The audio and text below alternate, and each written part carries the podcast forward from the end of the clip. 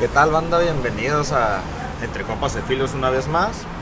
En esta ocasión tengo a un invitado que ya tengo rato de conocerlo. Lo, lo conocí, si no mal lo recuerdo, bueno, en la, en universidad. Un día que llegué me lo presentaron compadrito Freddy Sánchez, que ya viene también su capítulo con él. Ya pues me lo, ya en una cuestión más profesional, pues lo encontré en un restaurante, ya como mi chef asesor muy buen repostero, una persona también que sabe de carnes, que sabe, que sabe de servicio al cliente. Pues dejo con ustedes a Ricardo López. Bienvenido Ricardo. Esteban, muchas gracias por invitarme. Un gusto estar aquí contigo. Pues sí, ese, ese, esa, esa, en esos tiempos ¿no? de, de, de la universidad con, con el gran Freddy. Sí. Es un tipazo, el acá que me ves eh, acordándonos o, o poniéndonos de acuerdo para hacer otras cosas, ¿no? Sí. Y siempre en pro de la, de la educación de los, de los jóvenes cocineros, ¿no? Sí, la verdad que sí. eh, pero pa- para la gente que no te conoce, eh, cuéntanos qué haces, quién eres, un poco de tu, de- de tu currículum. Mira, de mi currículum, yo soy, yo estudié cocina en Conalep. Fue como mi primer, no mi primer contacto con la cocina, pero sí ya en, en empezarme a profesionalizar. Eh, yo empecé a trabajar muy chico, desde los 14 años prácticamente yo ya andaba trabajando en un McDonald's. Ahí fue mi primer empleo gastronómico. Después estuve trabajando en el restaurante Amor. Ahí entré como las platas. No sé si conoce el restaurante Amor, que está a un lado de Sí, por- ajá, sí, sí, sí. Ahí conocí a Ricardo. Este, ahí me dieron la oportunidad de, ser ayudante de cocina porque dejó de ir el ayudante de cocina y pues el primero que está en la Sí, fila el es que sigue. el lavaplatos, ¿no? Este, me gustó, me gustó mucho la cocina de ahí, es una cocina mexicana, pero una cocina muy a- al estilo americano, ¿no? Al estilo de- llegan los mismos clientes casi siempre a desayunar, eh, el ambiente es muy, muy de cafecito, eh, avenita, o sea, cosas muy, muy padres y en las tardes ya se pone, se pone muy padre el tema de, la- de las comidas. Total, aprendí muchísimo ahí con ellos y fue donde yo ya definí qué es lo que quería hacer. Me meto a Conalep a estudiar el bachillerato y la carrera técnica y pues ahí conocí más acerca de esto de la, de la. ¿no? Eh, para hacer mis prácticas las hice en Festival Plaza, cuando Festival Plaza en Rosarito Oh, estaba en el boom, ¿no? estaba en su mero apogeo. Creo que lo agarré un poquito después, porque fue en el 2005, cuando yo, 2004, 2005, cuando yo hice mis prácticas ahí con el chef ah, Juan Manuel Lugo. Y acababa de pasar lo del tema de las torres, entonces, si, era, si, si en esos años o sea, se llenaban las calles, imagínate antes del 2001, en en ese entonces a Rosarito, ¿no? El Sí. era sí, muchísimo.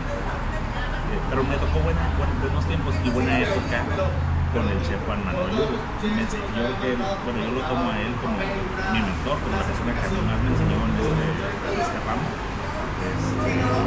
Este, estuve con él del 2004 al 2006, más o menos, dos años. eh, de ahí él me, él me recomienda para irme a Fiesta Inn como cocinero A. Eh, estuve como cocinero en Fiesta Inn un año aproximadamente. Y nace mi hija en el 2000. No, ya había nacido en el 2006. Yo estoy en Fiesta Inn como un año y me voy a Estados Unidos a trabajar. Quise probar suerte, ya sabes, ¿no? El sueño americano, la, la- la niña chiquita, dije, yo, pues, a lo mejor y si me, me funciona ya, me, me, quedo, me llevo a la niña y a mi esposa. y, bueno, no funcionó. A los seis meses me regreso. este, me regreso y, y, y fíjate que empiezo a trabajar en Carl Jr. como supervisor. Eh, con la carrera técnica pues me ayudaba y con la experiencia en cocina Ajá. me ayudaba a tener a lo mejor un puesto un poquito mejor, ¿no? Entonces ya andaba yo liderando, ahí en Cartoon entras y entras a freír papas, entras a primeras hamburguesas, sea, porque obviamente es ser gerente de la tienda, eh, siempre terminas aprendiendo todo para poder liderar. Pues, esa, parte, esa parte se me hizo muy padre en la cuestión de cómo lo hace esa empresa. Sí, porque te empapa de todo, pues. Así es. Eh, de ahí me voy, estuve ahí un año también. Me gustó muchísimo, muchísimo ahí la dinámica de trabajo. Aprendí muchísimo el tema organizacional de una cocina, cómo, lo, cómo, cómo marcan ellos las, las pautas y los tiempos para los cocineros este, y los muchachos de servicio. ¿no? Eh, de ahí voy, mi hermano me ofrece trabajar con él en ventas. Mi hermano tenía una empresa de venta de equipos celulares cuando creo que cuando los celulares apenas tenían así que se decir. Ya, ya esa palabra se escuchaba y ya decías, Sí, sí, sí. Este, también un tiempecito ahí me adentré con él. Este, y, y de ahí me voy, o sea, brinco de vender celulares, a o sea, de la cocina a vender celulares y de ahí ya a las grandes ligas en cuestión de lana eh, a la venta de bienes y raíces. O sea, me gustaron las ventas, se me dieron las ventas y mi esposa me acuerdo que me dijo, oye, donde estoy trabajando están solicitando vendedores, ¿no te quieres aventar? Pues bien, este, es vender casas y te van a pedir, pues, te van a exigir un chorro, pero pues también vas a, vas a ganar un chorro de. Pues no te voy a hacer el cuento tan largo, estuve cinco años trabajando en bienes y raíces para diferentes empresas Órale. y eso, eso me ayudó, te voy a decir, a, a- a tener dos vertientes de, mi, de, mi, de lo que yo sé hacer ahora, cocinar y vender. Eh, la última empresa que estuve ah, en, en bienes y raíces fue Ruba y vendíamos, vendíamos Natura, que ahora es un mega monstruo Natura, o Natura es otra ciudad, pero me acuerdo que ahí tenía un jefe que se llamaba Jaime, se llama Jaime Ponce, le mando un saludo. Y este, me acuerdo que le decía, ¿sabes qué, Jaime? Yo quiero regresar a la cocina. A mí me gustan mucho las ventas, y pues a mí me va mal aquí en las ventas. Pero yo quiero regresar a la cocina, la cocina es lo que a mí me apasiona. Y yo siempre quise ser chef y yo quiero cumplir con mi sueño de ser chef. Y, y me dijo, ¿y, y por qué no lo haces? Le dije, ¿sabes qué? Le porque me da, o sea, me da mucho temor ir a pedir trabajo y meter en mi currículum la parte de, de- De ventas. ventas. Pues van a decir, oye, pues que eres chef o eres vendedor. Y me acuerdo perfectamente que Jaime me dijo, Ricardo, ¿y por qué no juntas? O todo lo que has hecho. A lo mejor alguien está buscando un chef vendedor. Tú no sabes quién, a quién se le facilite más una persona que sepa, un chef que sepa de ventas y no un, no un vendedor que sepa de cocina.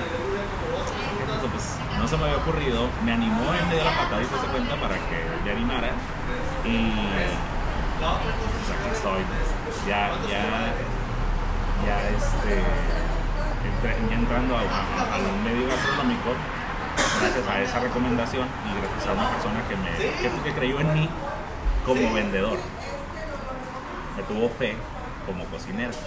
Huevo. Este, Marco Mejía, que es el gerente de ventas de la canasta. Por recomendación de mi esposa también. Este, él no sabía que era mi esposa, pero pues yo fui a la entrevista normal, ¿no? Eh, miró mi perfil, le gustó mucho, me dio la oportunidad. De hecho, me dijo él, ¿sabes qué? Dice, te voy a poner a prueba dos meses. Yo, yo ahí entré como chef repostero. Y me dijo, yo ocupo un repostero. El repostero se acaba de ir, era, era un... No, no te voy a decir que es una Mauri Dichon, pero, pero era una persona que, que en cuestión este, de experiencia en hotelería, en repostería de hotelería, pues era una, pues, una rata, ¿no? El vato. Este, entonces yo tenía que llenar esos zapatos. Entonces para mí era, yo no más sabía hacer flan, yo no más sabía hacer pie, lo básico, ¿no? Eh, pero bueno, pues dije yo, pues es un reto para mí porque si quiero regresar a esto, pues le tengo que echar ganas. Me acuerdo perfectamente que Marco me dijo, tienes dos meses para aprender repostería. Me encanta tu perfil de ventas y es lo que yo necesito, pero necesito, pero no te voy a contratar como vendedor, te voy a contratar como, como. Eh, me acuerdo, yo eché un, chorro de ganas, también ellos me ayudaron mucho este, con la capacitación. Eh, me acuerdo que al mes, mes, mes y medio, Marco me dijo, Ricardo, ya, ya estás hecho, o sea, ya, ya demostraste que sí, ya no te preocupes, ya tienes garantizado pues, tu puesto aquí. ¿no? era todavía, no llenaba los zapatos todavía de, de, de ese otro muchacho, pero, pero ya ellos ya vieron que sí, sí podía llegar, ¿no? A, la aventé yo creo que un año así con ellos, ahorita sigo, sigo en la misma empresa, en la canasta, he pasado ya por un montón de cosas con ellos, pero en, en realidad en la cuestión de mi currículum eso hasta, hasta, hasta ahí voy, se espera muchísimo más todavía, eh, hay grandes planes, hay grandes proyectos personales con la canasta, pero mi currículum en general, en estos 10 minutos, este, así, así va. Pero sí, yo creo que para poder regresar a la cocina yo necesité de, ese padrino, ¿no? Que, que, es Marcos, lo tengo muchísimo aprecio, muchísimo cariño.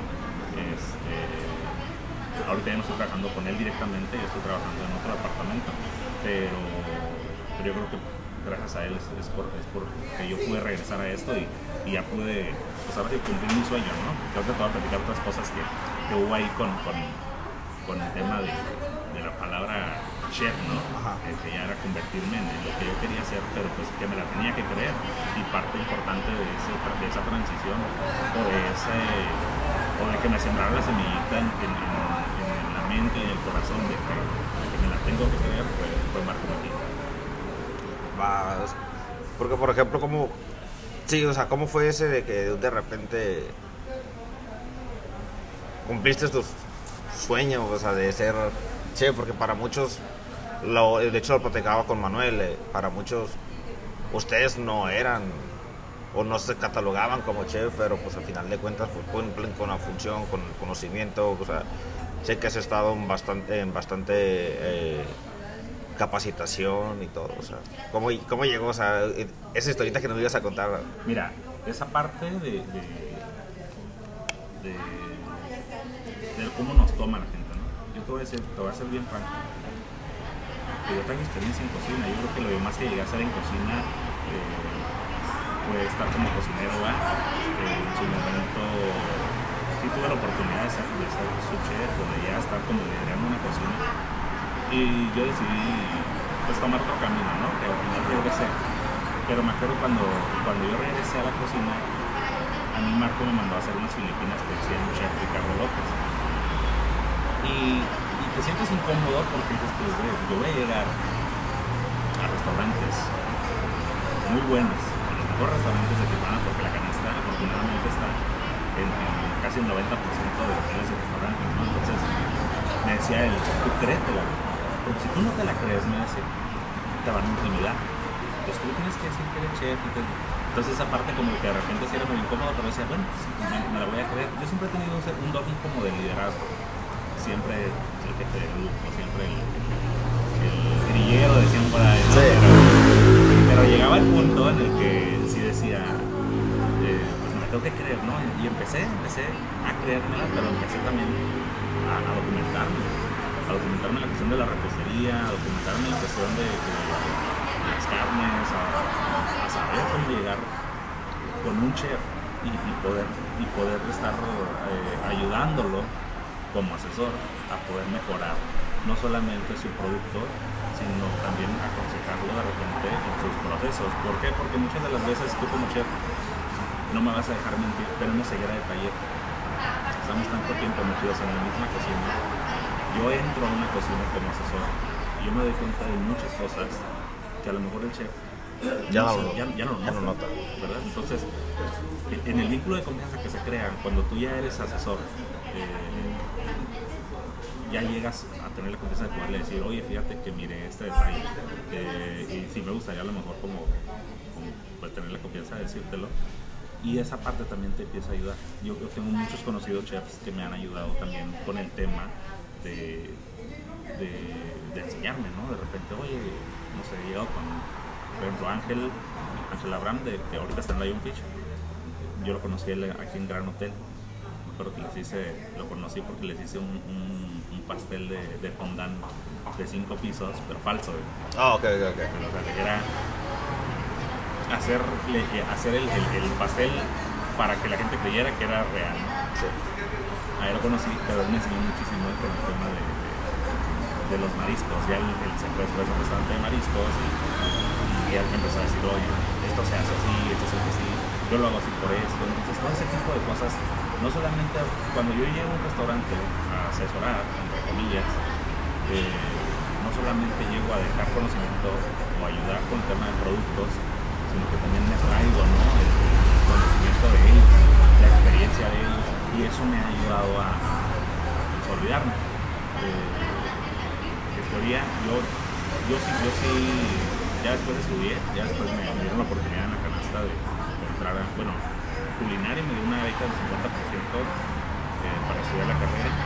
La canasta no se quiso quedar atrás y me dio el otro 50%.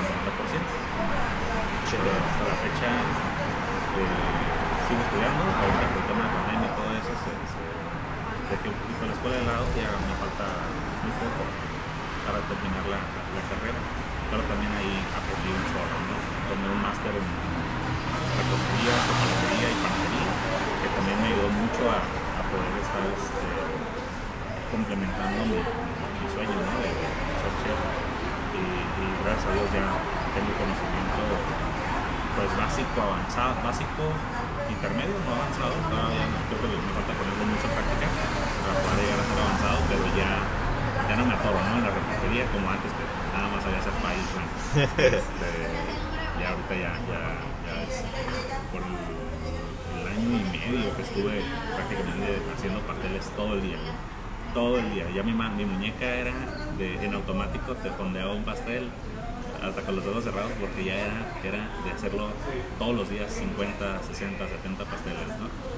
Entonces te, te, te trineas, como decimos nosotros, a, a, a, eso y de ahí en fuera pues todo lo demás, ¿no? Ya sabes ya, ya cómo partir si no tienes algún producto, o sea, ya no, ya no dependes de los, de, las, de los pasteles de cajita, ya no dependes de, de los betunes de, de cartoncitos, sino que ya puedes empezar a hacer, sí. tú crear, ¿no? Este, y pues el tema de carnes, que ahorita es en lo que yo me especializo. Siento que es como mi fuerte. Eh, el la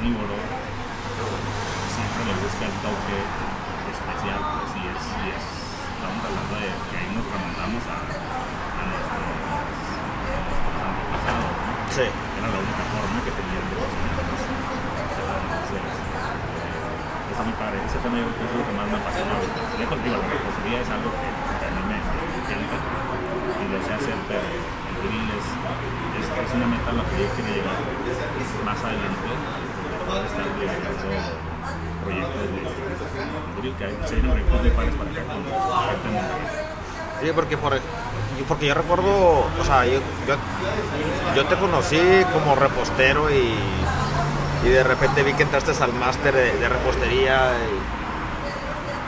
Y, ya, y el mejor póster que probé, lo, he probado contigo, es el, es, es alfajor con, con, con ribeye, estaba muy bueno.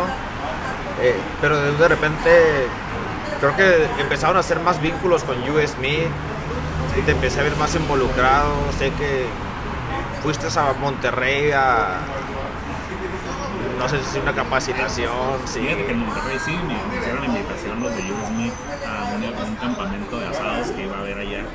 Iba gente de Monterrey, iba gente de, de Texas, eh, dando una capacitación acerca de asados esos dos estilos, ¿no? La gente regia, era muy padre el tema de los asados, los briskets, las costillas, los pullets, o sea, traen un conocimiento que nos hace a nosotros vernos en pañales aquí en Tijuana en ese tema. Ellos ya están muy, muy avanzados por el apego que tienen ellos a, a. Eh, me invitó Jorge Gómez, me acuerdo que él estuvo acá en Tijuana y me dijo, oye, voy a hacer un campamento en octubre, ¿qué onda? Déjate ir salieron súper baratos los vuelos y dije, ya te me ofreció su casa este, para, para, para quedarme en su casa de soltero que tiene súper padre la experiencia. El fin de semana que, que, aprendí muchísimo porque estos cuates tienen la idea, nosotros vamos a hacer una carne asada aquí en Tijuana. Y pues, te ocurre? Te lo voy a poner así, ¿no? Vete por un paquete de fluido, vete por carne a la canasta y, Ajá. y, pues haces tu carne asada, ¿no? Con paleta de res y tal. ¿Qué digo? O, la, la típica de carne para asar. Carne para asar. Este, esas partes no, esas partes sí es de. La carne es un poquito más. No es, no es barata, pero es un poquito más. Este, más, más reconocida ya en cuestión de cortes. que, Oye, vamos a hacer una carne asada y allá. eh, eh, allá sí son competencias. Algo muy, muy, muy particular que yo me di cuenta es cuando vas, vas entre las, calles o los fraccionamientos de Monterrey, todo mundo, si no, es, si no es que cada dos casas y una no, tienen un asador fuera.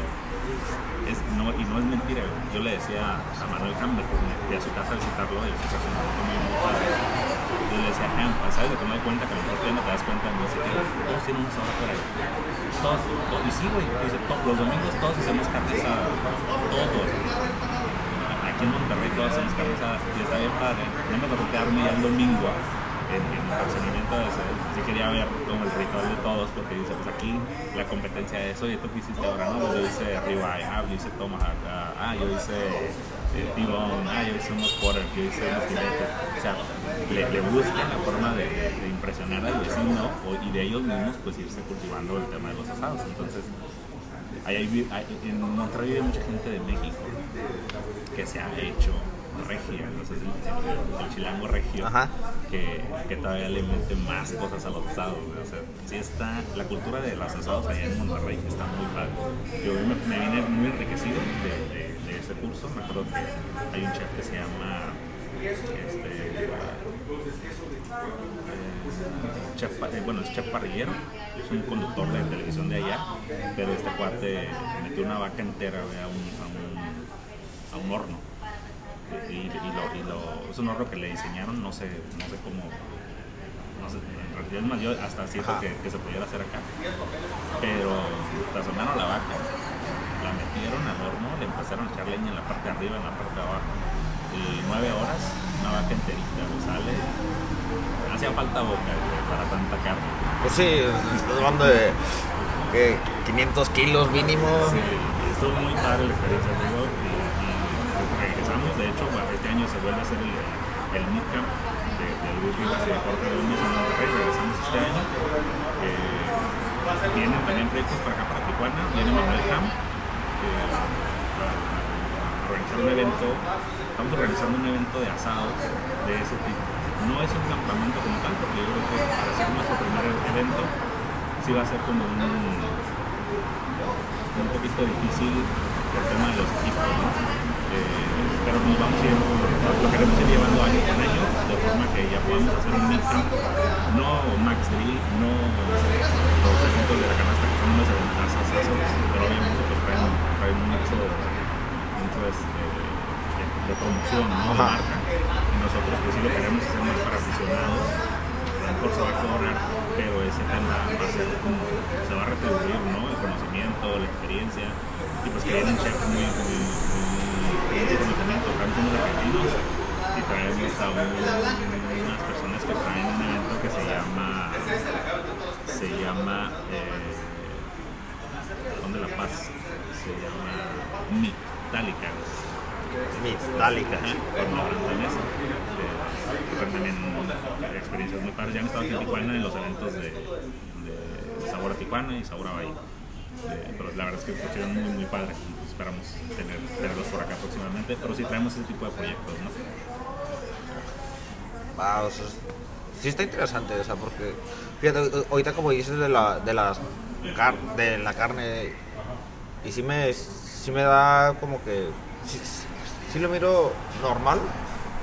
Porque por ejemplo, al menos en, en, pues, en mi casa pues siempre se hemos, se hemos tratado como que por vamos a asar, prendemos el asador y es pues si lo vamos a aprender, pues hay que tratar de tener, aventar algo ahí. O sea, mi, mi bebé tiene un año, tres meses y ya comió codorniz, ya comió pato, ya comió conejo, ya comió eh, borrego, eh, de todo. O sea, porque nosotros asamos y la aventamos, asamos y la aventamos, asamos y los aventamos. Y para muchos cuando nos vamos de invitados es como que, ah, carne asada y te quedas, madre. Pero le podías esta. Sí, sí, sí, o sea, porque es cultura completamente diferente, como tú dices, me acuerdo que una vez, estando allá en Rancho Tecate, o sea, con el, con el chef, el, el- argentino, pues ya ves que a veces, por ejemplo, el ribeye, pues trae una capa inmensa de grasa arriba, y pues yo tengo la costumbre de limpiarlo porque cre- creo yo que mucho del que está aquí en la región no le gusta pagar por comer grasa. Y como que sí lo limpiaba un poquito, ya la dejaba como que algo discreto, porque de repente sí, sí era excesivo. Y el vato decía, no, mister, pero es que en Argentina se come así. Le digo, sí, güey, digo, pero no estás en Argentina, güey. O sea, aquí ahorita, digo, el tipo de cliente que está viniendo aquí al rancho se enoja si le, si le vendes 300 eh, gramos de carne y más de 50 son de, de grasa, o sea, Sí, sí, ahí tiene mucho que ver también la calidad de la carne. Ajá. Digo, a veces la grasa, más la grasa de, esa parte de, la res, es una, es grasa muy, muy noble, ¿no? Es una grasa que se pudiera, se pudiera decir que no incómoda eh, en, en- en moderadas porciones. ¿no? Sí. Y obviamente ya como chef pues, también tienes que saber que la grasa pues, satura, ¿no? Y al saturar a un cliente de grasa, prácticamente no le estás haciendo satisfactoria su sustancia, ¿no? O su, su- a lo que va. Entonces sí es a compensar un poquito, ¿no? Eh, el tema de, de- de- de poder trabajar una carne sin dejarla tan sin grasa Ajá. Sí, porque grasa. o sea, al final de cuentas sabemos que la grasa le aporta sabor le apa- y, y le aporta más de lo que le quita, pero Fíjate que le aporta mucho, y te voy a decir por qué, eh, no vas a dejar mentir, pero eh, cuando nosotros trabajamos con, con asador de, de- pues ya sea de gas o de carbón, Weber, por ejemplo, que uno- son los asadores que a mí más, con los que yo más he trabajado, pero pues que también entiendo mucho la función o la tecnología de ellos, este, ya sea de gas o de carbón, es que ellos creen en que la grasa es la que aporta mucho sabor, al igual que el, el carbón. Este, porque cuando cae la grasa en, la brasa, eh, todo lo que lo- los vapores o toda esa, esa, esa, esa combustión de la grasa, pues se pudiera decir, termina en el horno. Entonces aporta mucho sabor. Hay asadores que se especializan en, captar esa grasa, pero que caiga exactamente en donde está la, la- directa, que son los asadores de gas, y que también te ayudan a dé ese ¿no? ese sabor. Y lo ves en todos lados, ¿no? Lo ves en los pollos asados y lo ves en, cualquier asadero que veas. O sea, lo que está lo que está prendiendo, digamos, en el taco de carbón, muchas veces es el sabor. Llega el punto en el que lo puedes llegar a, lo puedes llegar a marear la carne, ¿no? Si la dejas demasiado tiempo expuesta a ese tipo de, de- de sucio, se pudiera decir. Pero la verdad es algo muy, especial en los asados. De hecho, hay gente que a mí me ha dicho, oye, es que yo quiero comprar un corte. Ya no me gusta tanto la carne así simple, ¿no? yo quiero que traiga grasa. Yo les digo, es comprar lomo diezmillo. O sea, el lomo diezmillo trae gran aporte de grasa, no es caro. Este, vas a comer carne grasita y te, te vas a ver muy jugosa la carne. Pero mucha gente me dice, no quiero yo, yo quiero lo más magro posible. lo más magro que, puedes tener.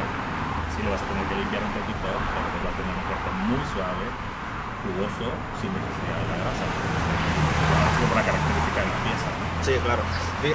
Sí, porque, bueno, lo, lo que dices, por ejemplo, con, la, con la carnita y todo eso, yo soy fanático del, del ribeye. O sea, a mí, a mí el filete, el Nueva York, ah, me los como, ¿no? Pero a mí el ribeye en todas sus presentaciones, con, sin hueso, el ojo, la, la tapa, o sea, lo que sea, o sea, por el, por el contenido graso que, que- que está muy rico y, por, y, y que, dices el, que estabas hablando de, de de los humos y todo eso, eh, yo tengo entendido que, por ejemplo, en la- el- al momento de, de- cuando hablamos a, de carnes ahumadas, Ok. o sea, ya ves que de repente tú agar, pruebas algo y sabe sabe completamente a humosa. Yo tengo entendido que para muchos eso es lo que debe de pasar. Yo tengo entendido que eso está mal logrado. Sí, lo que pasa es que en el tema de los ahumados, fíjate que algo que yo aprendí es, pues, llegar a, a, a decir, eh, si no tienes un buen control del ahumado, si la madera que estás usando no es la especializada, hay maderas que tienen muchas resinas y las resinas uh, al momento de combustionarse se convierten en, o sea, tu corte que le da un sabor o tu pieza de carne que le da un sabor demasiado amargo, o sea, que no, tiene absolutamente nada que ver con el ahumado. Ahumar no nada más crear humo y, ya, o sea, tienes que saber en qué punto está listo el humo para poder estar, estarlo trabajando. Lo que generalmente se hace es crear brasa y, y la brasa es la que te da el calor. Los ahumados como son, pueden ser muy largos, pueden ser hasta de 14 horas, 16 horas. Este, tienes que mantener el calor y lo mantienes con la brasa. No lo puedes mantener tampoco creando fuego cada 15, cada dos horas, sino siempre una brasa viva, la vas alimentando tu ahumador y ahí vas agregando el chum o, el, chip o el pellet. Eh, que ya el chum si lo tienes que humedecer un poquito, lo puedes humedecer con tequila, lo puedes humedecer con, un poquito de agua, pero tiene ser muy ligeramente para que cree ese, ese tema de, de, humo, es decir, que tarde o que resista un poquito la madera a, a, a, a combustionarse por esa humedad que tiene y humo y eso te va a producir un, padre, ¿no? pero es irle agregando madera ya sea mezquite, rogar, durazno, mango, o sea, hay un chorro de maderas que son para, para ahumar, dependiendo de lo que tú vayas a ahumar. Este, pero si, si el humo es algo que tienes que cuidar mucho, y más al principio, o sea, tienes que irle midiendo. Yo, a mí me gusta ahumar mucho en mi, yo tengo un Weber, uh, el, el, el, el, estilo de ahumado que yo utilizo es el, de serpiente. Alrededor de la, del asador, que es un, un asador este, de 22 pulgadas, redondo, este, acomodo mi, mi carbón eh, en forma de una serpiente alrededor y dejo un inicio y un final. Pero como yo no lo quiero estar cuidando o yo no quiero estar abriendo el asador para ver cómo va el corte, nada más para a lo mejor para aumentarlo o nada más para, para darle vuelta o girarlo, este, pero que sea lo menos posible que tenga que estarlo abriendo.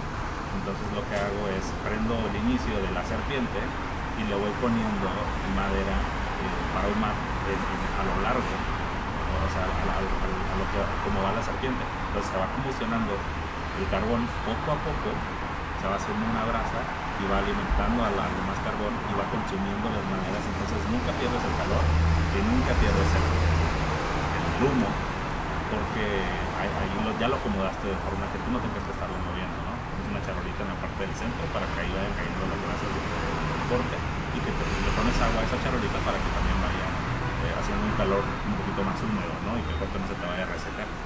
Eh, es la parte del río, ¿no? Si necesitamos el tema de humanos, no, no, no acabamos porque no, hay sí, un ya sé. chorro de información. Este, muchos están ahumando con, con tablas, por ejemplo, de base. Eh, ponen una, una, tabla de base humedecida y ahí ponen un salmón o ahí ponen un corte y, el, y, y aparte del humo, eh, obviamente y el calor, la, la, la, la, madera suelta cierto sabor en el corte que, olvídate, es, es una experiencia totalmente diferente, pero tienes que saber cuidar que no se queme la madera, ¿no? Que, esté, sí, pues es que es, es de cuidado, o sea, yo me acuerdo que nosotros en su momento nos metimos, el, el Lonchito y yo, a, a, a, la, a los ahumados en fríos. Okay. Y eran de, de 12 horas, o sea, y estar cuidando, o sea, del, del nada, nada meramente como bien hecho, realmente, porque prendíamos y apagábamos, prendíamos y apagábamos, controlábamos la temperatura lo más que pudiéramos para que nunca pasara de los 36 grados, para que nunca existiera una cocción ni nada. Ok. Y lo dejábamos, digo, 12 horas, o sea, a veces era el, el día cuando teníamos el restaurante los jueves, que era el día de producción, alguien ahí todo el día, o sea, todo haciendo salsas, cortando carnes, eh, todo, y un güey prendiendo y apagando, prendiendo y apagando, prendiendo y apagando el, ¿cómo se llama? El Eh, aparato, la, no, pues ¿cuál aparato? O sea, agarrábamos así en el, en, o sea, en el piso, poníamos la, la, la cazuelita, ahí, ahí tirábamos la leña, subíamos unos dos, tres eh, bloques, poníamos la rejilla del refrigerador, ahí poníamos las carnes y así empezamos a ahumar. Nosotros, Está, padre, fíjate. Ahorita existe- existen un montón de aparatos que te ayudan a, a hacer eso. ah, ¿no? sí, sí, sí. Este, y que es más, ¿sabes algo que, te- que tengo yo? A lo mejor soy, soy muy obsesivo en ese, en ese tema. Eh, Marketplace es el, es el mejor lugar para encontrarte. Aquí vamos el, siempre decimos que es el patio trasero de Estados Unidos, ¿no? Sí, a huevo. Te encuentras un chorro de cosas súper baratas. O sea, yo estoy en un grupo de Facebook de Monterrey que es uh, Weber Lovers y todo el mundo está promocionando sus accesorios de, de, de Weber, o todo el mundo está promocionando su, su, este, su carne asada que hizo, ¿no? Pero ahí suben eh, muchos asadores carísimos y luego los ves acá en Marketplace en Tijuana y dices, no manches, aquí salen Regalado. regalados, ¿no? Es muy fácil hacerte un asador acá. Sí, y de un ahumador también, o sea, yo me acuerdo que esa vez andábamos batallando y nos dimos cuenta que, que, la, que una, un ahumador que nos servía a nosotros nos costaba menos de 100 dólares y era como que aquí estamos batallando y hagamos. Sí. Pero, Y el amador, y, o sea, el amador puedes encontrar, creo que hay unos eléctricos muy padres. Eh, yo tengo, por ejemplo, un, un que es de pellets. ajá, Y pensé pues a lo mejor nadie lo quiere porque no es para ponerle carbón. Lo primero que se te ocurre es quitarle el aparato para que consuman la, o para que te funcionen los pellets y hacerlo un asador tradicional. Pero no te das cuenta que te cuesta 10 dólares la bolsa así de, no sé, 25, no, trae 10 libras de, de pellets que te duran meses para ahumar y o sea, lo, lo venden en Estados Unidos. También creo que hay algunas personas que lo traen para acá y te lo venden como por kilo o por libra. Y sale súper bien porque no tienes que andar poniendo carbón, no tienes que andar haciendo nada. el- la máquina hace todo, ¿no? O sea, te, Sí. te el pellet y, y lo, lo- ya sea que lo quieras a una alta temperatura o una baja temperatura. Pero sí, está muy padre. La verdad es que a mí todo ese tema de ahumados, de asados, este, es un tema que a lo mejor te digo que nos tendríamos que dedicar a lo mejor a hacer un capítulo especialmente. sí, sí, sí, sí, nos la vendamos porque sí, sí, sí es interesante.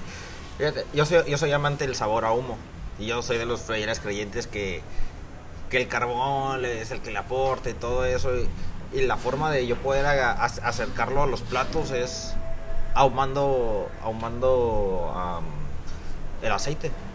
Ahumando el aceite y usar el aceite, como se llama, para, para hacer una pequeña vinagreta para la ensalada que está acompañando la, la carne. Entonces, como que un de repente tienes ese. que muchos me si, si preguntan, como que. ¿Usan carbón? Y así como que no, pues se cocina ahí en el grill, que es de gas. Ah, es que tiene ese, tiene ese, ese sabor peculiar ahumado, le digo. pues, lo que Pues, siempre- más, ajá, sí. sí, que yo le aprendí mucho, bueno, más bien yo copié mucha técnica, me acuerdo de, de, de Alberto Cancino, hacia un, una, Un helado. Un helado de, de, de ahumado con olivo. Riquísimo. Y, y, y ese tipo de cosas o sea, te llevan a, a- es, es la creatividad que tienes ya como, a lo mejor él se lo vio a alguien más, pero lo traes a un lugar en donde no, no se ha probado esa técnica y dices, "Ay, güey, pues, ¿cómo lo hiciste? Tienes que ahumar la, la, la base láctea para poder llegar a que tu, bueno, para que no se pase, porque pues, hablar, de, hablar de lácteos es algo delicado, cocinar lácteos es algo Sí. delicado, este, y aportarle un sabor al lácteo que no sea solamente por fabricantes de música o no sé, X cosa, sino que si la carne te la vas a meter a, a, a algo lácteo, pues es algo que, que sí, te, sí te hace abrir los ojos y, y parar oreja, ¿no? Para ver cómo, cómo lo están haciendo y poderlo replicar. Eh, me acuerdo ahorita que estabas hablando del, del postre, ¿no? El famoso postre, que a mí la verdad es que yo me sentí muy orgulloso esa vez porque me acuerdo que fue uno de los platillos que, que- de los que más se habló, ¿no? Entre nosotros Ajá. como, como sí, equipo sí. de trabajo. Este, yo me acuerdo que yo decía, yo quiero hacer cosas diferentes. O sea, si yo voy a hacer un postre, voy a hacer cosas totalmente diferentes para que se balance. Todo hay un balance. Me acuerdo que yo decía, oye, es que le hace falta acidez y le... Esa vez ocurrió un accidente padrísimo porque yo quería hacer eh, algunas gelatinas de limón. O sea, prácticamente gelatinizar limón y poner algunos, algunos trocitos en- alrededor del postre porque yo sentía que le hacía falta acidez y más porque ibas a tener la- el, el, este, el ribeye y va a estar graso, entonces dices, oye, pues necesita contrarrestar la, la, la acidez. Entonces me acuerdo que hicimos la gelatina de limón, le hicimos creo que la mañana o un día antes, y el siguiente día nosotros queríamos tener a lo mejor algunos cubitos pequeños, algunos, este, eh, no sé, meterle unos 5 cubitos muy, muy ligeros, pero que no los sintieras, pero que de repente dijeras, acá nos le pusieron limón, no sabe, todo alumno, ¿no? Tiene ciertas, ciertas reacciones, pero lo terminamos licuando. Y al licuarlo se empezó a crear una espuma. Entonces, me acuerdo que a esa ocasión le pusimos una espuma de limón. Que a raíz de. Que porque fue un accidente, ¿no? De seguro, pero es que no lo podemos cortar. Yo le decía al de Juan Carlos Campos, un, un fuerte abrazo, gran compañero, este, maestro. Mételo al licuar, la licuada, pues crea, lo primero que, que ves es una espuma en la parte de arriba. Sí, sí se, se alcanza como una gelatina líquida, un gel, pero dijimos, no, sabes que hay que usar la espuma nada más para que empezamos a ponerle espuma, fue muy padre. Eh, pero digo, hay muchas cosas que puedes estar creando, innovando, es cuestión de estar, estar en donde, en tu laboratorio. Yo me acuerdo, la, la, el lugar donde donde yo aprendí a cocinar y le, doy las gracias siempre he estado muy agradecido. Se lo puedo decir en persona, gracias a Dios, antes de que, que partieran, el chef Juan Manuel Lugo, después de su accidente, un accidente muy fuerte en la carretera de Tijuana, y ya no pudo seguir trabajando. Pero él lo que me lo que me dejó de aprendizaje no es tanto lo que él me haya me haya enseñado porque pues tú le aprendes todo lo que él cocina y pues ahí estás pegadito no nunca se escondido ahí para hacer algo pero la libertad que te dan de crear la libertad que te dan de hacer de equivocarte y, de, que no te estén diciendo oye es que lo hiciste mal y ya no lo vas a volver a hacer lo que si tú te equivocabas él, te decía vuelve a hacer no pasa nada así se aprende te da una confianza eh, que no le tienes miedo a, equivocarte. O sea, pierdes ese miedo porque muchas de las veces el cocinero no logra perder ese miedo porque siempre depende de alguien y a veces ese alguien no tiene el mejor carácter del mundo para enseñar y, o para tolerar a lo mejor el desperdicio eh, y te termina poniendo unos regañadores que esos regañadores se te quedan como, como trauma, el trauma del cocinero, ¿no? Que dices tú, no, no lo voy a hacer porque a lo mejor el chef se, se enoja te pasa cuando vienes de un, un, estilo de cocina de ese tipo, que son muy, muy autoritarios, a cuando llegas a una cocina que es muy libre, una cocina en la que te dicen, crea, oye, vamos a hacer el menú de temporada, hay un platillo. Tú como cocinero te quedas como, ah, una, vienes con miedos porque no sé si, si, no le vaya a gustar y me vaya a regañar, pero también vienes con, con ganas de crear, con ganas de también hacer, hacer ver que, que sabes hacer muchas cosas, ¿no? Yo fíjate que soy del, he estado trabajando ahorita en consultorías, gracias a Dios, gracias a este trabajo también de, para una empresa, pues en mis tiempos libres también me he dedicado a hacer consultoría para restaurantes, es decir, mi esposa es administradora, también estudió cocina junto conmigo, entonces ella trae un poquito más de, la, administración de la cocina eh, y yo más de lo operativo. Entonces nos decidimos abrir una empresa que se llama Restaurant Nivel dar consultoría a restaurantes de personas, especialmente personas que se convirtieron en restauranteros porque dijeron, tengo esta lana quiero poner este negocio. Por capricho, por así decirlo. Por capricho, Muchas de las veces les funciona, pero el, el, hecho de que te funcione no quiere decir que, es un, que, que, está bien hecho. bien hecho. Entonces me tocó estar en un restaurante hace poquito, eh, lo rescatamos, estaba a punto de la quiebra porque él decía, gano 5 mil pesos al mes eh, vendo mucho, cocinamos mucho, pero no me está dando. Sea, como negocio no me está dando, entonces yo lo quiero cerrar. Era un cliente de, de, la empresa, yo le ofrecí mis servicios. Afortunadamente en 8 meses, 9 meses, el restaurante ya tenía un costo del 35-37%. Eh, utilidades obviamente pues se miraban ya reflejadas. Ya reflejadas el equipo de trabajo lo tenía saturadísimo, es decir, tenía gente de más trabajando, tenía procesos muy, muy, este, muy, muy, muy trillados o muy paradigmas muy, muy, muy, malos ahí en, su restaurante, que logramos erradicarlos, ¿no? Tuvimos casi casi cambio de equipo de trabajo y, y pues ahorita se, se, dejó funcionando ese restaurante y, a nosotros pues nos queda la, el, orgullo de decir, híjole, lo rescatamos, ¿no? Vamos por otro y vamos por otro. Pero esa parte está muy, muy padre, el hecho de, poder estar este, ayudando a más gente por, por, su sueño, por su capricho que en su momento dijo, yo lo quiero hacer. Lo quiero hacer negocio, ¿no? Digo, nadie trabaja gratis. Nadie te va a decir, oye, te vendo al costo del platillo. Este, pero sí a mejorar muchas cosas, ¿no? Bien, eso viene después de mucha gente que a él la, quiso lo quiso engañar.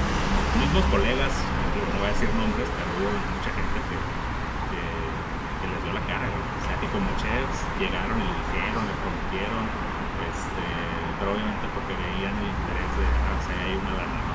Sí. Y hay muchos, hay mucho así.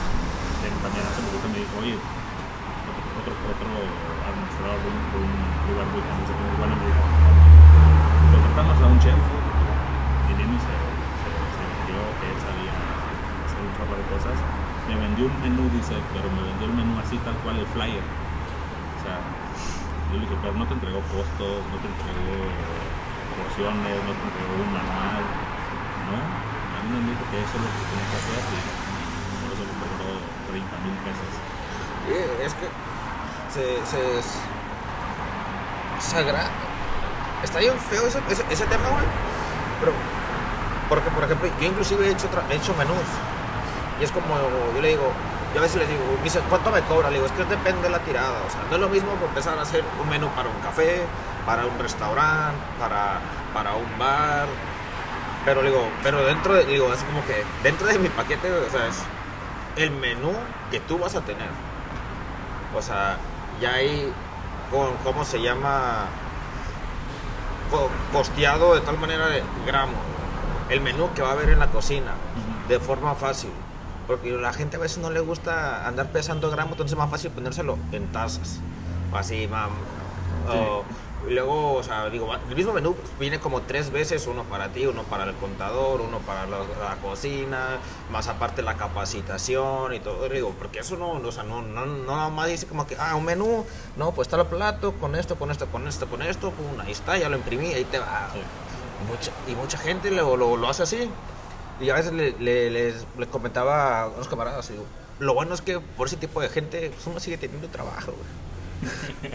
Sí, porque pues llegas a rescatar, ¿no? Llegas a, a, a, a, limpiar el cochinero. bueno, Yo la verdad es que trato de ser pues, lo más honesto posible. Hay muchas de las veces que yo he rechazado proyectos de consultoría o, o sociedades, se pudiera decir, en donde tú dices, ¿sabes qué? Definitivamente no, no puedo entrarle aquí porque no le puedo dedicar el tiempo necesario.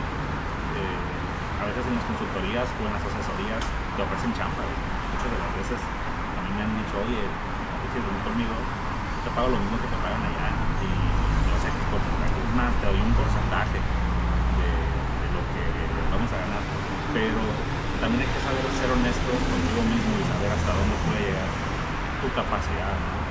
Eh, no quiere decir que no, no, lo, no, no pueda en la cuestión de, de- de conocimiento, de, sabes que sí puedes, pero también sabes que tienes compromiso con la empresa con la que estás trabajando, tienes compromiso con tu familia, tienes compromiso con, con tu, con tu proyecto de, de emprendedor y dices tú no, o sea, no, puedo- no puedes servirle a más de dos amores a la vez. Sí. O sea, tienes que enfocar cuál es tu prioridad. Para mí mi prioridad siempre ha sido la canasta, porque pues, es la empresa que a mí me, me ha hecho, se podría decir. Este, y de ahí en fuera, si tengo tiempo de hacer algo más, lo hago. Si no, si no tengo tiempo de hacer nada más más que hacer las asesorías para, para, para, para que la canasta, este, no, no me, o sea, no me comprometo.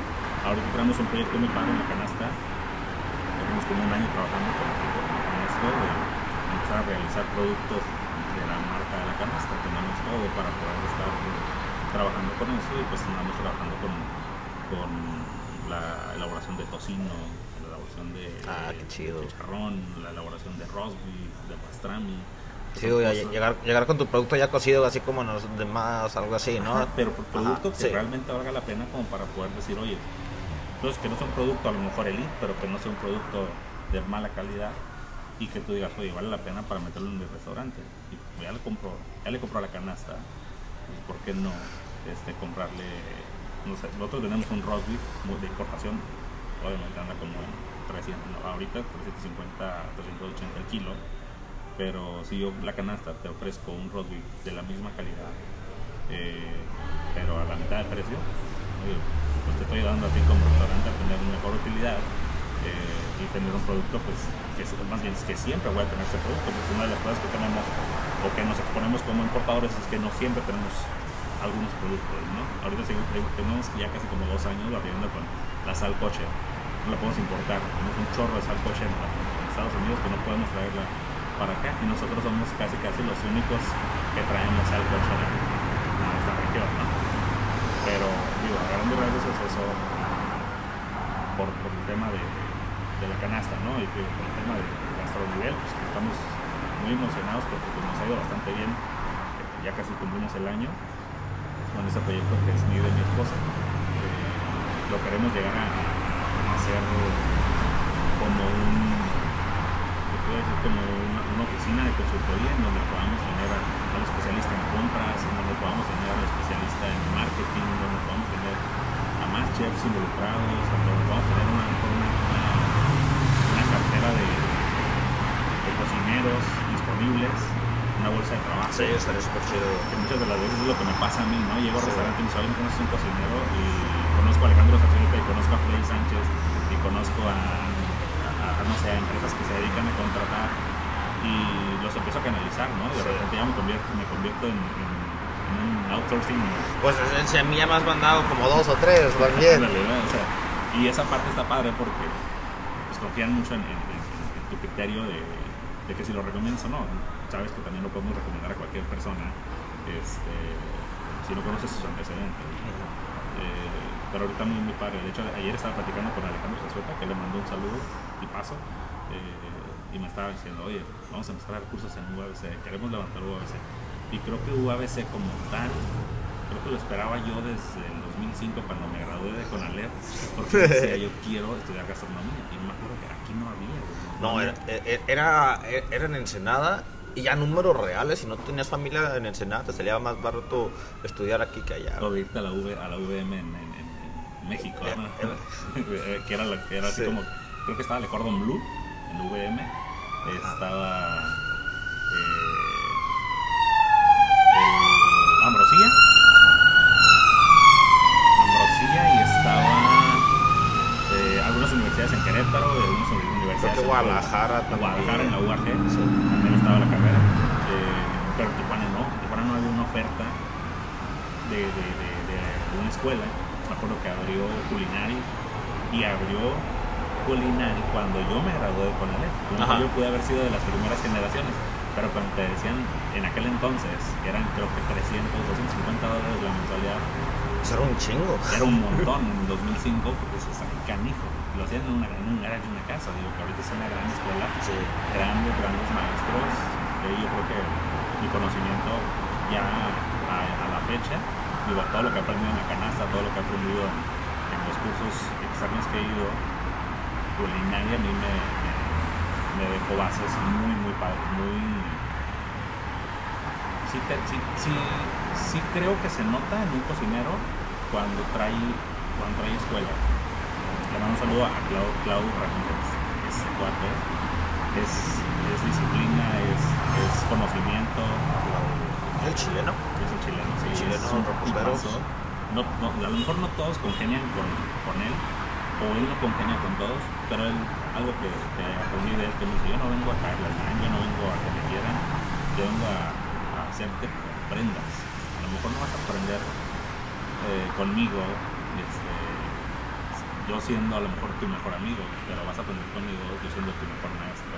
Entonces, eso fue lo que me quedó. Yo tengo una, buena amistad con él. Y, este, lo admiro mucho, siempre se lo he dicho, pero creo que es otro de mis mejores, ¿no? De, los, las personas que a mí me enseñó a hacer un, un, un brunois, un petit brunois, un parmentier, o sea, que te enseña, después de ser empírico, un cocinero empírico, que sí lo estudié, que sí estudié Coralev y todo eso, pero ya llegar y que te digan, oye, la cocina es esto, o sea, lo documentado es esto. Te, cambia completamente todo, ¿no? Sí, es, otro, es otro mundo, tu, conocimiento ya cambia. O sea, ya, ya, la forma de ver las cosas en la cocina es, diferente. Sí, a ver, a ver, un poquito. Ahora, ahora sí, ¿en qué nos, ¿en qué nos quedamos? Digo, del tema de, de Claudio, ¿no? Le mandaba, le mandaba saludos a Claudio Tío es el que da los cursos de repostería básica, eh, diplomado. Y a mí me tocado estar de asistente con él, pagando horas de becario. Oh, y, es que... y está bien padre porque te avientas 3, 4 diplomados con él y tomas muchas clases, ¿no? Que, que él dio, o en el diplomado, de, o en el, en el máster este, que vimos, ¿no? Y, y vuelves a reposar todos los agentes eh, que, que, se, que se usan en la repostería, ¿no? Y más ahorita en el tema de chocolatería, creo que él anda muy metido en eso. Me estaba mandando ahí unas imágenes. y Eh, Es que siempre ocupas. Siempre, siempre tienes buenos maestros, pero siempre hay uno que es el que te, el que te explota. Por ejemplo, a, a- a mí, me tocó, a mí me tocó en este caso, o sea, de buenos maestros, eh, Héctor Briseño, o sea, me tocó este el, eh, Eduardo Rosales, pero eh, César Sánchez, pero la persona que sí que me explotó fue, fue Katsuya cuando estábamos allá en Los Ángeles con el Nacho. Porque ese güey nos explotó, güey. O sea, él te decía, tenías el menú, güey, llegaba a las 3, el restaurante abrió a las 5 y dice, quiero, quiero uno especial en cada estación. No, ¿y qué voy a hacer? Yo quiero uno especial, güey. O ya llegaba él ya con la receta y me dice, vamos a hacer esto. Nos enseñó a hacer un flan salado que se cocía en 7 minutos. ¿Sí? Eh, un día me acuerdo que para un, ¿cómo se llama? Para un ceviche. Me hizo hacer un ceviche y quería que le pusiera un sorbete de ponzo, pero lo quería blanco. ok. Y así como que, güey, o sea, ¿cómo voy a hacer un ponzu blanco? o sea, ¿estás, de acuerdo que no está con lo que me... Eso sí, teníamos un muy buen equipo de cocina que había que... Eh, había, había de todo tipo de, de equipo de cocina. Y yo como me acuerdo que una vez este briseño, güey, fue que me dice, hey, la neta, el yogur griego tiene tanta grasa que si lo metes a una turbinadora te lo hace helado. Y dije, ah, madre, terminé juntando el, el yogur griego, el ponzu, y así fue como dice el sorbete de así blanco, y un kernel bien bonito, pero tú lo probabas y era, y era una ponzu. Pero así no, se exprimió, completamente ahí, o sea, fue- él fue el que cambió mi forma de administrar la cocina, mi forma de, de ser, ¿cómo se llama? Los menús, todo, o sea, súper práctico. Y ahorita que yo llego acá a, a Shakin Marot, aquí en, en Chula Vista, igual como tú dices, un restaurante de capricho, o sea, el dueño es el dueño de la, de, de la mitad de la cuadra, güey. Él no ocupó un restaurante, nada más que pues, ahí se desocupó, se desocupó, ya estaba la cocina adentro y dijo, pues voy a hacer uno. Y lo agarramos, lo, lo- lo agarramos y ya al menos hasta ahorita bajamos creo que 15% el costo, güey, de que no, no dejaba nada, ya de repente ya ahorita ya está empezando a dejar, pero, Sí. pero pues te cambias, o sea, ese, ese buen maestro que siempre, que siempre necesitas. güey. No, y digo, todo lo que. Todo- ahora sí que todo tu trayecto en cocina vas, o sea, vas eh, echándole cosas a tu moral, güey. que a final de cuentas, eh, pues todo, todo, todo se aprovecha. O sea, yo ahorita, te digo, si me voy a, a dar una consultoría y o tengo que abrir un menú nuevo, pues yo me aprovecho de todo. Y a veces, o sea, dices tú, híjole, a lo mejor esto lo hacía, me acuerdo mucho de una cocina, una cocina que me marcó. Te mando un, buen, saludo- un gran saludo a Zoe Villarreal. Ese cuate, yo hice prácticas eh, nacionales con él eh, cuando estaba en Culinary. Me abrió las puertas de su restaurante. Pero permíteme, eso es de, de verde y crema, ¿verdad? Sí, eso es el chef de verde y crema. A ese lo quiero invitar. Ese cuate, güey, eh, no es, es muy creativo. Yo, digo que es, es un artista para mí. O sea, que en todos los aspectos tiene una manera de pensar totalmente diferente todos nosotros. Yo quiero mucho, es un gran amigo ahora. Me abrió las puertas del restaurante para a hacer mis prácticas, pero eh, poco a poco pues, nos fuimos haciendo muy buenos amigos. Hasta la fecha creo que no hemos podido amistad. Pero en su forma, hablando profesionalmente, su forma de trabajar, su vida como tal, o sea, si tú, yo creo que e- ese capítulo no me lo pierdas si, si lo invitas, eh, está muy, fue muy difícil, pero es un cuate que no, él sí, yo es de las únicas personas que yo, yo, yo sé que no trabaja por ambición al dinero o no trabaja por, por, la, por la fama, sino que él trabaja por un, por un amor a la cocina, o sea, él le tiene amor a la cocina, al, respeto al, al ingrediente. eh, tiene un trabajo en equipo impresionante. Tú lo ves trabajar a él, yo, o sea, yo me quedaba así como que, wow, la neta, es, el- es de los pocos que yo admiro su forma de trabajar como chef, un de cocina nato. Eh, otra persona en la cocina con, otra persona en la, calle. La verdad es que es una, es una cocina que yo, yo aprendí mucho, la técnica, las técnicas que él utilizaba, que eran técnicas totalmente diferentes.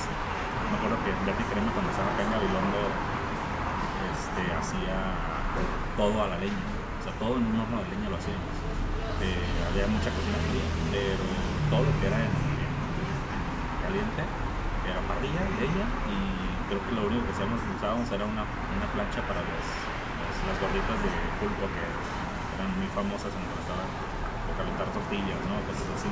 Pero la verdad es que es una cocina muy, muy padre la que él tiene. Yo de ahí aprendí mucho y de ahí muchas de las veces trato de, de agarrar esas técnicas, ¿no? Y de poder implementarlas a lo mejor con, recetas ya mías, pero te digo, así como en ese restaurante, en muchos otros restaurantes, y digo, para los cocineros que están apenas este, eh, con el sueño, ¿no? De, los estudiantes que quieren ser, llegar a ser chef, la, única forma que tú puedes tener de poder llegar a eso no es decir, ah, ya me gradué de la escuela, ya voy a salir súper preparado para poder eh, realizar un menú o, poder estar haciendo o dejando huella, ¿no? De, lo que yo sé hacer. Es, es agarrar todo. Vas a ir a hacer prácticas en un restaurante, cásate con, con la técnica, no te cases con la receta, no te cases con el la cuestión de, de, de lo, que- hacen, sino aprende lo que hacen, aprende de la técnica, porque esa, esa técnica, es más, yo te voy a decir una cosa, pregunta, siempre, siempre, siempre, tienes que preguntar el porqué de las cosas. Muchas de las veces hay chefs que no son buenos para, para enseñar, son buenos para cocinar. Y, y si tú eres autodidacta, tú ves cómo hacen las cosas y a lo mejor tú investigas por tu cuenta y, logras llegar al punto de decir, oye, ya sé por qué lo hizo. Pero a veces nada más era cuestión de preguntarle al chef, oye, ¿por qué? El por qué. Y, el chef te va a decir, pero ahorita creo que en estos tiempos no hay chefs que se guarden recetas, ni hay chefs que se, que se escondan para hacer alguna receta, para hacer algún, algún platillo. Hay chefs que son más callados, hay chefs que no son, eh, que especialistas en enseñar, pero era cuestión nada más de decirle, oye, ¿por qué? ¿Por qué lo haces así? ¿Por qué llegas a ese resultado? ¿Por qué lo lleva a hacer así? Con el helado este que me decías de, con el huevo y la grasa, ah, ok, es que si tú tienes la base para crear un, un- un- un helado, entonces tú, si tienes el agente graso, tienes el agente estabilizador, tienes el agente, tú vas a, tienes el aparato para hacerlo, o la técnica para hacerlo, tú vas a poder crear helado de, de lo que tú quieras, ¿no? Sí, sí, sí. Este, pero si tienes la duda, pues. Yo siempre he sido de los que en los lugares que he estado, ya sea dando cursos, dando capacitaciones, este, ayudándole a chefs a, a- a hacer diplomados, si a mí alguien me pregunta, yo trato de, de- de enseñarle el porqué, ¿no? El porqué de las cosas, porque ya te queda como técnica. Y es algo que a lo mejor los españoles, fíjate, que vinieron a dar el curso, el, el único máster que que viene segundo máster, te quieres inscribir. No, eh, de, de- de querer sí quiero, pero está difícil. Creo que viene este año el segundo máster, lo estaban platicando, lo estaba viendo en los promocionales. Este, pero vino Olivier Fernández y Saray Ruiz, Joana Artieda y David Gil y estos cuates, ah, José Romero. Estos cuates lo que decían, y nosotros venimos a enseñarles recetas, nosotros les venimos a entregar material para crear postres que nosotros hacemos. Pero lo más importante, dicen, no es eso, no es que te quedes con un manual con 100 recetas de postres europeos o postres que están en tendencia en Europa, sino que queremos que te quedes con la técnica. Lo que ya con la técnica tú puedes hacer eh, lo que tú quieras. De ahí salió mi helado de gorgonzola, ¿no? Algo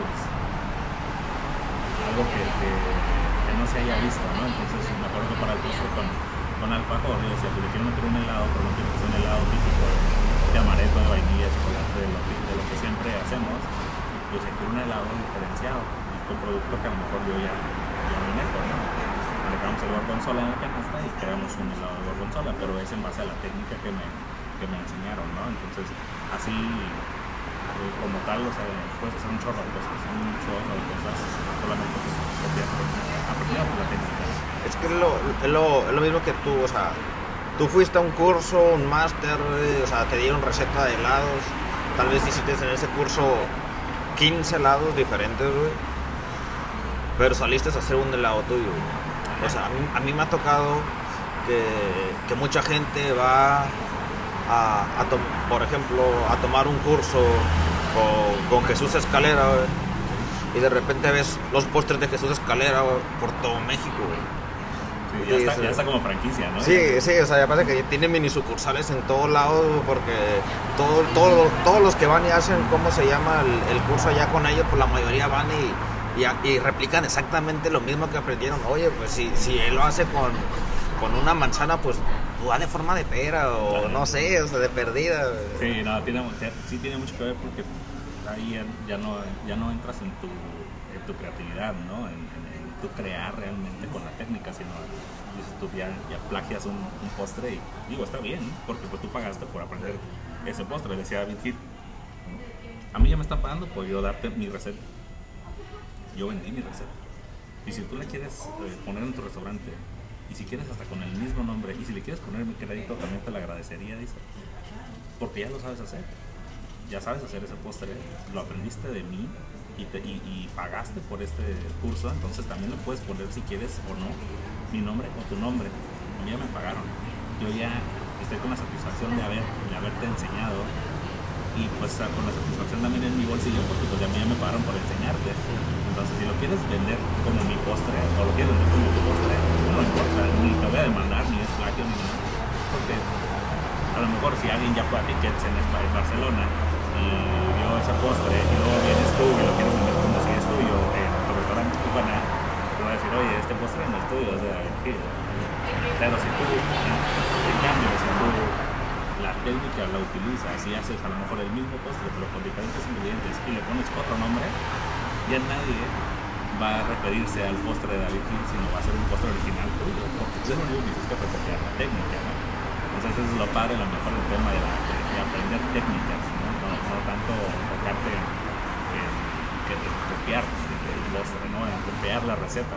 Sí, ahorita recetas te encuentras así, si yo ahorita quiero abrir un restaurante y no quiero pagarle un chef, a lo mejor estoy hablando como si yo fuera un emprendedor, no le quiero pagar a un chef por, por crear un platillo o un menú, lo único que haces es vas a internet, te vas a, a Google y Aquí Willy Limón. Aquí vinimos, sí, mano. Este, y hasta en tasty, ¿no? Y hasta, hasta, la- hasta el paso a paso te, te, lo, van dando. Pero no es, no es lo mismo. O vas a ganar, y si sabes postear y sabes administrar y sabes este, cómo llegar al punto de poder vender de- platillos eh, bajados de internet. No creo que no creo que todos los restaurantes le paguen a un chef una asesoría de menús, porque hayan contratado a un chef para que sea su, su chef de, de- de implementar ese menú.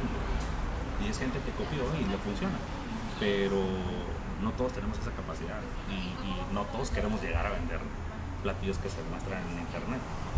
Por eso es la diferencia de irte, no sé, a una finca y ver los platillos que tienen ahí que son muy originales o vete, no sé, a, a- a lugares como Orix que, que tienen chefs creativos, pues, o, con, o, no sé, Misión 19 con, con, este, Luis con Gómez, Luis ¿no? Gómez, o sea, que es, es un cabrón que, imaginación eh, muy, muy, muy, es muy creativo y, logra hacer cosas que te puede llegar, o sea, nada más por eso puedes vender de diferente forma, ¿no? La cuestión de valor gastronómico y también el valor monetario, ¿no? Pues uno cualquiera puede llegar a comer a ese restaurante porque pues, es caro, sí, pero no vas a probar nunca en otro lugar lo que él hace, pues. Eso es lo bonito, pues, de esto, ¿no? Sí, ya al final de cuentas ya ahorita en la región ya te venden la experiencia, ya no tanto el plato. O sea, Afortunadamente ya estamos llegando a ese Sí. nivel, ya estamos vendiendo experiencias, pues ya estamos llegando a vender. Ya estamos, ya no es llegar a, a nada más a satisfacer tu hambre, sino llegar a decir, oye, pues, a lo mejor viernes por la noche es donde sábado por la tarde y, y quiero llegar a experimentar algo nuevo, ¿no? Ahorita estoy viendo el concepto de 260 que está aquí en, Ah, está. Ah, de hecho está aquí abajo, güey. Eh, trae un concepto padre, es un concepto nuevo. Yo digo que es un concepto que funciona, eh, pero quién sabe cuánto tiempo la gente vaya a hacer como la experiencia, ¿no? Porque a lo mejor vas a acabarte el, el- el- el mercado, todo el mundo va a ir a vivir la experiencia, pero si tú no mejoras o tú no innovas o tú no le das este, esa versatilidad de decir, oye, queremos volver porque ya no están los mismos cortes, queremos volver porque ya, es, o sea, ya es- va cambiando la experiencia. Se vuelve obsoleta. Ah, ajá, sí, lo, lo puedes volver obsoleto si no, si no lo vas evolucionando, ¿no? Me gusta mucho, por ejemplo, lo que hace Once Pueblos eh, con, con la chef Sandra. Creo que sí. Este, sí, Sandra y Luis, que tiene la medina Luis, que ella cada tres meses va cambiando su menú. Entonces, te da, o sea, la experiencia, tú vas por la experiencia de cada tres meses, puedes ir cuatro veces al año, Sí, Cuatro menús diferentes. güey. cuatro menús diferentes, pero tú tienes también un cliente cautivo de, de tu creatividad. O sea, yo voy sobre la, la creatividad que tiene Sandra y cada tres meses quiero probar algo diferente. A lo mejor yo voy una vez al año a, a Misión 19 porque sé que es el mismo menú. Pasa en muchos restaurantes aquí de Tijuana, pasa. Que hay muchos chefs que se quedaron en, su mismo menú, no lo cambian y, pues ya dices, híjole, a lo mejor sí, no sé, yo te voy a decir un restaurante que siempre voy y como lo mismo, Bertas, por ejemplo, es un restaurante que, que está dando de qué hablar. eh, y siempre voy y como la rachera de ahí. A mí me encanta la rachera de ahí. Yo puedo ir todos los domingos a comer una, una rachera de ahí. Digo, sé que la venden, sé que la compran en la canasta, es una rachera muy, muy buena. Este, pero a mí me encanta ese restaurante y yo voy y repito el platillo, pero ya es por alimentarme, ¿no? ya no es por la Ajá. experiencia, la experiencia me encantó. La, la experiencia fue la primera. Ajá, y, ya- y, y- y me gusta seguir comiendo ese platillo. Pero en general te digo, esa parte es lo que, a tú y yo podemos hablar de, de cocinas, de técnicas, de creatividad, Sí. todo eso todo el día, ¿no? pero, pero es lo que te define. ¿no? Yo creo que en, en los proyectos que traigo yo, más adelante sí vienen cosas muy padres. Obviamente pues, tiene, tiene la idea de ya establecer un restaurante propio y, y poder estar eh, ahora sí que dando esas experiencias, ¿no? De los trabajadores más Entonces, por ejemplo, o sea, si yo te pregunto, sea, ¿qué viene ahorita para, para Ricardo, o sea, en un futuro, o sea, qué, qué planes a corto, mediano, largo Mira, plazo? sí queremos eh, solidificar el tema de la, de la consultoría, porque es algo que nosotros creemos que, que- que hace falta en la región. Se, han- se abren muchos restaurantes todos los días en Tijuana, Y se cierra, no. sí se cierran, ¿no? por lo mismo. pero la idea es llegar a, a ayudar, a lo mejor no vas a ayudar a todos, ni, tengo la capacidad, yo ni tenemos a lo mejor un equipo súper estructurado como para decir, oye, vamos a estar asesorando 5 o 6 restaurantes a la vez, ¿no? Pero, pero yo creo que Gastronivel está en está- están haciendo junto con una necesidad que, que vemos en la región, ¿no? Que es el tema de, de- de la consultoría, de la asesoría, de, de- de poder estar eh, siendo también, hay una palabra que se llama preeminentes con, con- con nuestros, con los que en su momento son nuestros clientes o mis clientes eh, en la canasta, pero pues oye, ves la necesidad y dices, híjole, ¿sabes qué campeón? Yo te puedo ayudar bajándote los precios de nuestros productos, dándote a lo mejor un, un producto a lo mejor de menor calidad para que tú puedas ganar algo, pero si tú no haces algo con tu administración, así yo te regalo el producto, vas a seguir en sí. Entonces ahí es en donde entra a nivel. Este, y pues esperamos en, ese punto seguir creciendo este, este pequeño, ahorita este pequeño proyecto de, de- pareja. Este, más adelante se viene un restaurante. Le tengo muchísimo, muchísimo afecto y, y- y estoy muy orgulloso de, de- de un restaurante que está en el Valle de Guadalupe, de Gerardo Alvarado. No sé si, si, si- No. Gerardo Alvarado eh, estuvo, viene, es, de Oaxaca, viene a México, en Cancún, se vino a Bodegas del Valle a probar suerte, le funcionó Bodegas del Valle, se fue a la guerrerense. Eh, este cuate ahorita tiene un lugar que se llama Pardela del Valle y ese cuate cocina y él me lo platica él. Dice, yo cocino como mi mamá cocinaba en el rancho, con una, con una planchita de leña, con una parrillita de, de, asa- de, de refrigerador, tú, y párale de contar, güey, te ofrece una experiencia, güey, que dices tú, ah, cabrón, o sea, ¿cómo yo llego a, tener un rational, güey, y no le saco el provecho que este güey le saca a la leña, güey? Te lo juro, güey, o sea, porque tendrá experiencias muy, muy padres, te recomiendo, y no es nada caro, güey. O sea, te ofrecen una experiencia a lo mejor de misión 19 comiendo en el campo, entre viñedos, literal, este, y una cocina muy, muy rica. La verdad es que te- te- si tienen oportunidad, vayan y coman con, con él. Este, ahorita creo que va a abrir Vino Shop. eh, Ok. Va a estar ahí abriendo una cocinita.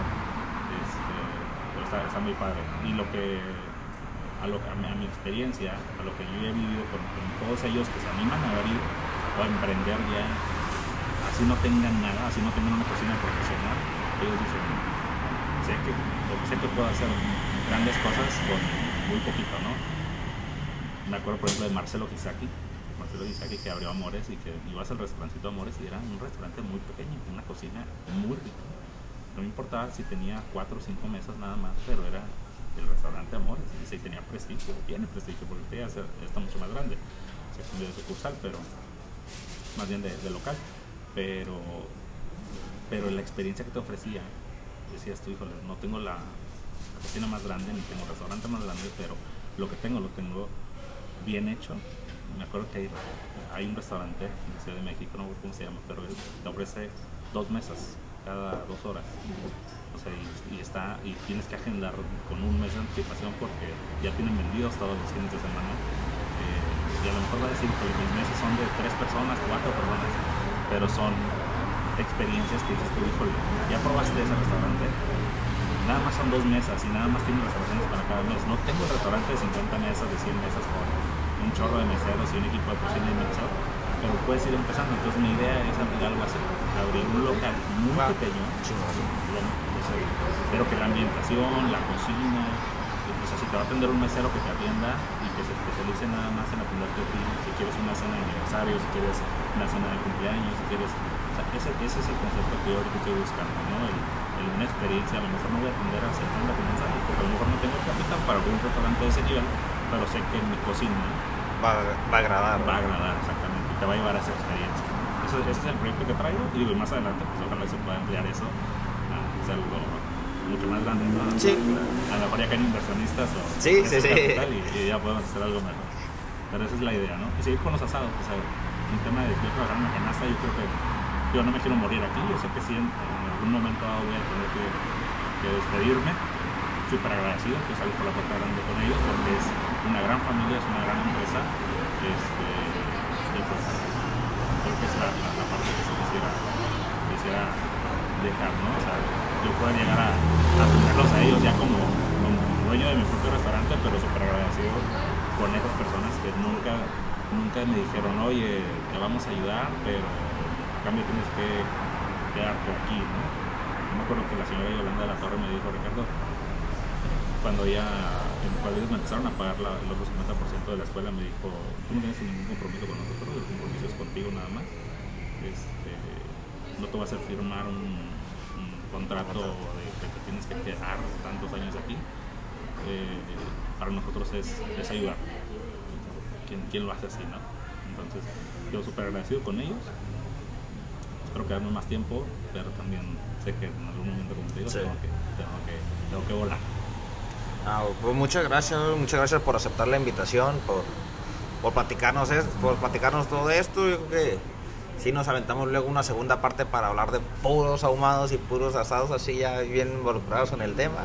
Oye, pues yo creo que eso mejor lo hacemos, ¿no? El video podcast. Sí. Hacemos ahí el- algo. Este, estaría muy padre, estaría muy padre. La verdad sí me gustaría compartir mucho No, sí. esa, esa, esa- esas experiencias y qué no plasmarlas ya para entre filos y copas.